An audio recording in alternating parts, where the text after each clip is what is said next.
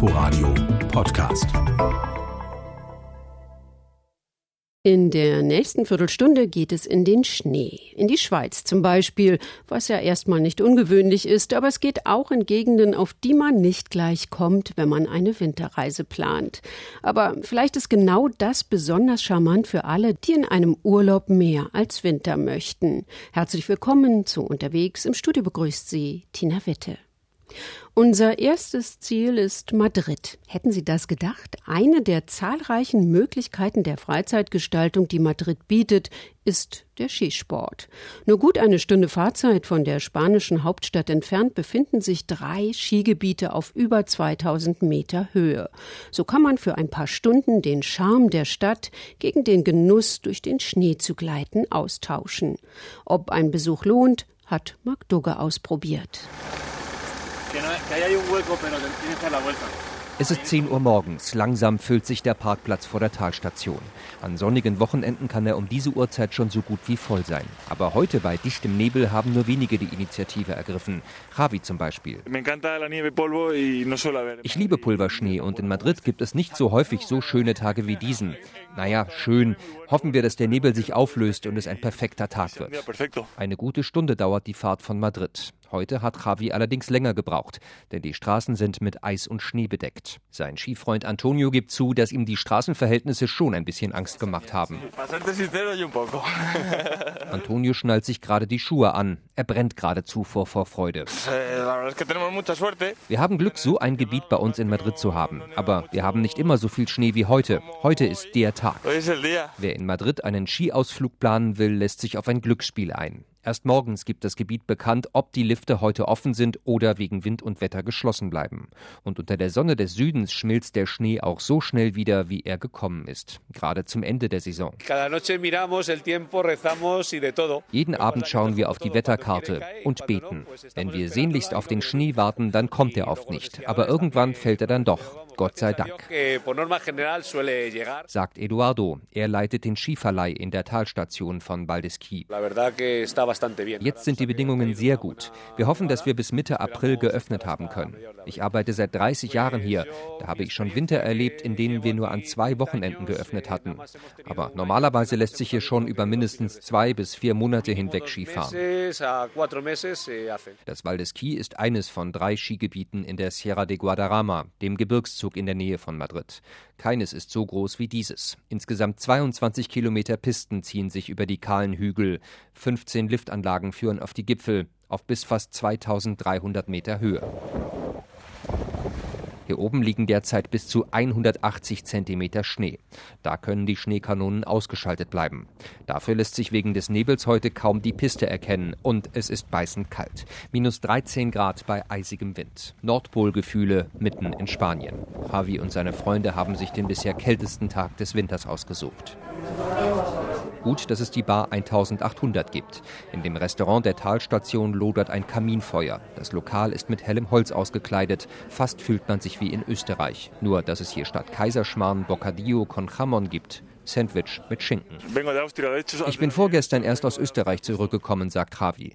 Das hier ist natürlich was ganz anderes. Aber dafür, dass wir hier mitten in Spanien sind, ist es doch okay. Es ist ein kleines Gebiet mit vielen einfachen Pisten. Aber immerhin. Die Liegestühle auf der Terrasse bleiben heute verwaist. Da helfen auch die Beats aus den Lautsprechern nicht. Aber zum Sonnenbaden kann man ja auch nach Ibiza, zum Skifahren nicht. Sonnenbaden, daran denkt man auch erstmal beim Stichwort Zypern. Aber auch die drittgrößte Insel im Mittelmeer hat Berge und ein Skigebiet. Sehr viel Auswahl und Marathonabfahrten gibt es zwar nicht, dafür tragen Lifte und Abfahrten Namen wie Hermes, Hera, Zeus und Aphrodite. Thomas Bormann hat das kleine Skigebiet in den Bergen Zyperns besucht. Nicht gerade ein typisches Geräusch auf Zypern. Andreas schippt Schnee im wärmsten Land der Europäischen Union. From December till March, April is uh, plenty snow. So Everybody's welcome to come here to ski. Von Dezember bis März, April haben wir viel Schnee. Jeder ist willkommen hier zum Skifahren, sagt Andreas vor seinem Souvenirkiosk in Trodos, 1700 Meter über dem Meeresspiegel. Oberhalb des kleinen Dorfes sind sie tatsächlich auf der Piste unterwegs. Skifahrer jagen die Hänge des Olympus hinunter, so heißt der höchste Berg Zyperns. Hier hat der zyprische Skiverband vier Skiliftanlagen gebaut. Die längste Abfahrtspiste trägt den Namen des griechischen Göttervaters Zeus, ist aber auch nur 500 Meter lang. Trotzdem, the largest one, it uh, is uh, Olympic standard. die Piste entspricht olympischen Normen, sagt stolz Nathaniel Andreu. Er ist Förster hier oben im Trordosgebirge. In jedem Winter saust er die Zeus-Piste hinab. Berg Olympus. Dieser Name verpflichtet. Hier trainieren die besten zyprischen Skifahrer für Olympische Spiele. Seit Innsbruck 1976 nimmt auch die Sonneninsel Zypern immer wieder an Winterspielen teil. Eine Medaille ist noch nicht dabei herausgesprungen, aber dabei sein ist alles. Skiing on Olympus is great. It's the best weather now. Skifahren am Olympus ist super, jetzt ist das beste Wetter, sagt Dragos, während die Schneeflocken immer dichter werden. Bei gutem Wetter kann man von hier oben bis zum Meer schauen, zu den Küstenstädten, wo niemals Schnee fällt und wo auch im Winter 20 Grad im Schatten keine Seltenheit sind. Limassol und Paphos, diese Städte liegen gerade mal eine Stunde Autofahrt entfernt vom Troodos-Gebirge. Wir sind nur mal hergefahren, um Schnee zu sehen. Das gibt's nicht so oft. Wir sind aus Limassol. Für uns ist es was ganz Besonderes, Schnee zu sehen. It's something special. sagt ein Familienvater und alle stimmen zu. I like the snow. Of course I like the snow. Ich mag den Schnee. Natürlich mag ich den Schnee. Das ist so schön. Very nice. Sie selbst wagt sich aber nicht auf Skier. I have three sons. They go for ski. Yes. Ich habe drei Söhne, die gehen hier jeden Sonntag Skifahren. Every Sunday. Nach ein paar Stunden im zyprischen Winter fahren die meisten Ausflügler wieder runter ins Frühlingswetter an die Küste. Aber Andreas an seinem Kiosk lädt noch zum Après-Ski bei einem Kumandaria. Kumandaria Kumandaria, der traditionelle zyprische Dessertwein nach 3000 Jahre altem Rezept. Süß, aber nicht gezuckert. Sweet, no sugar. Versichert Andreas und warnt vor den Nebenwirkungen. In every bottle of this wine is two babies. Wer eine Flasche dieses Weins leert, bekommt zwei Babys, Every bottle, two babies. 100%. sagt er und fängt an zu grinsen. That's because we call it jiggy jiggy juice. Deshalb nennen wir ihn Jicky Jicky Saft. Freut sich Andreas und blickt auf die Schneeflocken, die auf den großen leeren Dorfplatz von Troodos fallen. Ausflügler sind kaum noch da, die meisten haben es dann doch vorgezogen, nach dem Schneeabenteuer im Troodosgebirge schnell runterzufahren an die Küste für ein Sonnenbad bei 20 Grad.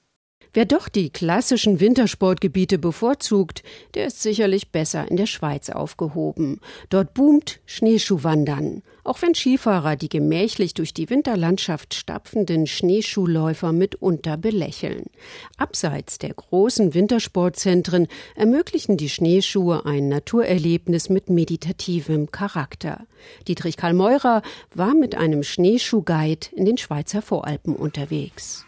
Arfenbühl, gut 1200 Meter über dem Meeresspiegel. In dem Ortsteil des Dorfes Amten in den östlichen Schweizer Voralpen oberhalb des Walensees herrscht tiefster Winter. Ich bin mit Werner Honecker verabredet. Der pensionierte Ingenieur führt hier regelmäßig Gruppen auf Schneeschuhen durch die Natur. Heute ist Werner Honecker Guide für meine allererste Schneeschuhtour.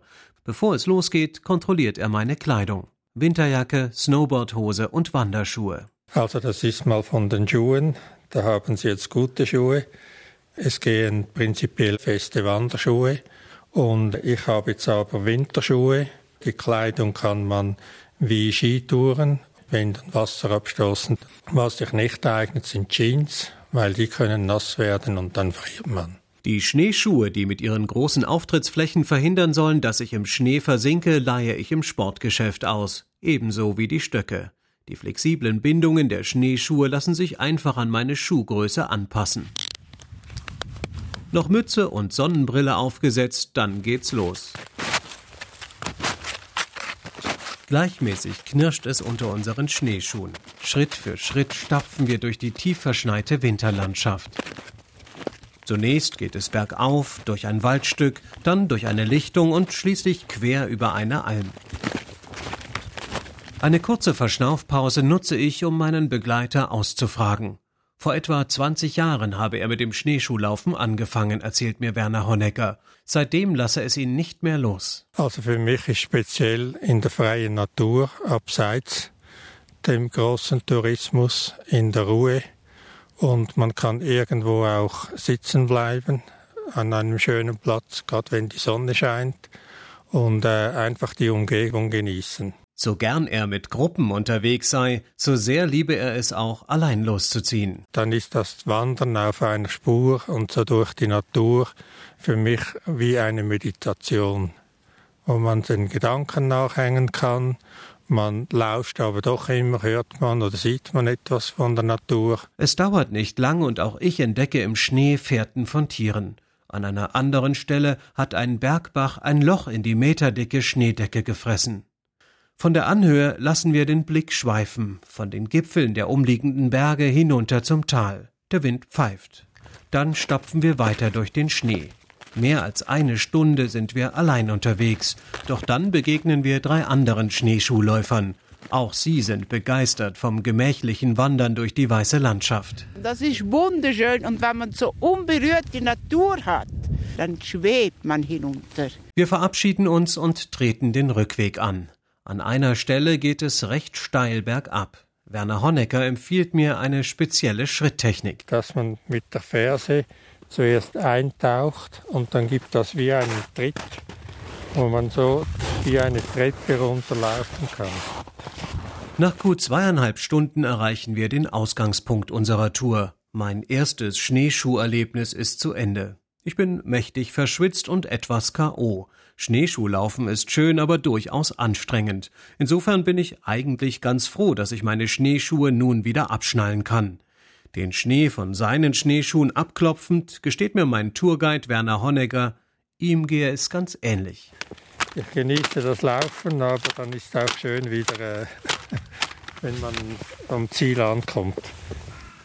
Wintererlebnis geht auch weniger anstrengend. Zum Beispiel auf einer Reise mit dem Glacier Express. Ingo Bötig ist mit dem Zug durch die schneebedeckten Alpen gereist. Grüezi und herzlich willkommen im Glacier Express im langsamsten Schnellzug der Welt. Durchschnittlich 30 bis 50 Kilometer pro Stunde fährt der Glacier Express von St. Moritz im Engadin bis Zermatt im Wallis. Eine Reise über 291 Kilometer. Märchenhaft zeigt sich die Winterlandschaft. Meterhoher Schnee, die Wälder wie in Watte gehüllt, kristallklare Bäche plätschern und hoch über allem thronen die Berge. Am Tisch nebenan sitzen drei Australier, zwei Frauen, ein Mann aus der Stadt Perth. Warum Sie sich ausgerechnet für den langsamsten Schnellzug der Welt entschieden haben? Wegen der weißen Landschaft. Da, wo wir leben, haben wir keinen Schnee. Wir leben in Westaustralien. Da ist es ziemlich trocken. Deshalb ist das hier so magisch und unglaublich schön. So this is just magical. Absolutely beautiful. Riesige Panoramafenster bieten einen freien und atemberaubenden Blick auf das Rhontal, die Rheinschlucht, den Oberalpass in 2033 Metern Höhe, auf die längste Hängebrücke der Welt bei Randa, eine Reise über 291 Brücken und durch 91 Tunnel. Bei Stalden fährt der Panoramazug in das steilste Stück der ganzen Strecke. Auf einem Kilometer überwindet der Zug 125 Höhenmeter. Das gelingt nur dank ausgeklügelter Zahnradtechnik. Sie merken sofort, wenn das Zahnrad an der Schiene einrastet. Der Zug wird langsamer. Sie spüren einen leichten Ruck. Kurz bevor wir oben ankommen, geht Zugbegleiterin Erika Hager persönlich an jeden Tisch, um die Passagiere einzuladen. Bei der Station Nätschen gibt's ein Fotoaufenthalt. Oder wie es so wundervoll auf Schweizerdeutsch heißt: Ein Foto machen. Der Schaffner pfeift die Passagiere wieder zusammen. Ein internationales Sammelsurium, wie auch das Gästebuch des Glacier Express verrät. Viele Städte und Ländernamen sind dort eingeschrieben. New York, Japan, Singapur aber auch Straubing und Neustadt in Sachsen. In Kürze erreichen wir Zermatt. Noch einmal ruckelt es kurz. Der Zug rastet über sein Zahnrad an der Schiene ein, die Tische neigen sich. Noch einmal sind 1000 Meter Höhenunterschied zu überwinden, um schließlich am Fuße des Matterhorns anzukommen. Mit seinen 4478 Metern, einem der höchsten Berge der Alpen. Reisen in den Schnee. Alle Beiträge dieser Sendung können Sie im Netz nachhören unter inforadio.de slash unterwegs oder in der ARD Audiothek. Danke fürs Zuhören und schöne Weihnachtstage für Sie, wünscht Tina Witte. Inforadio Podcast.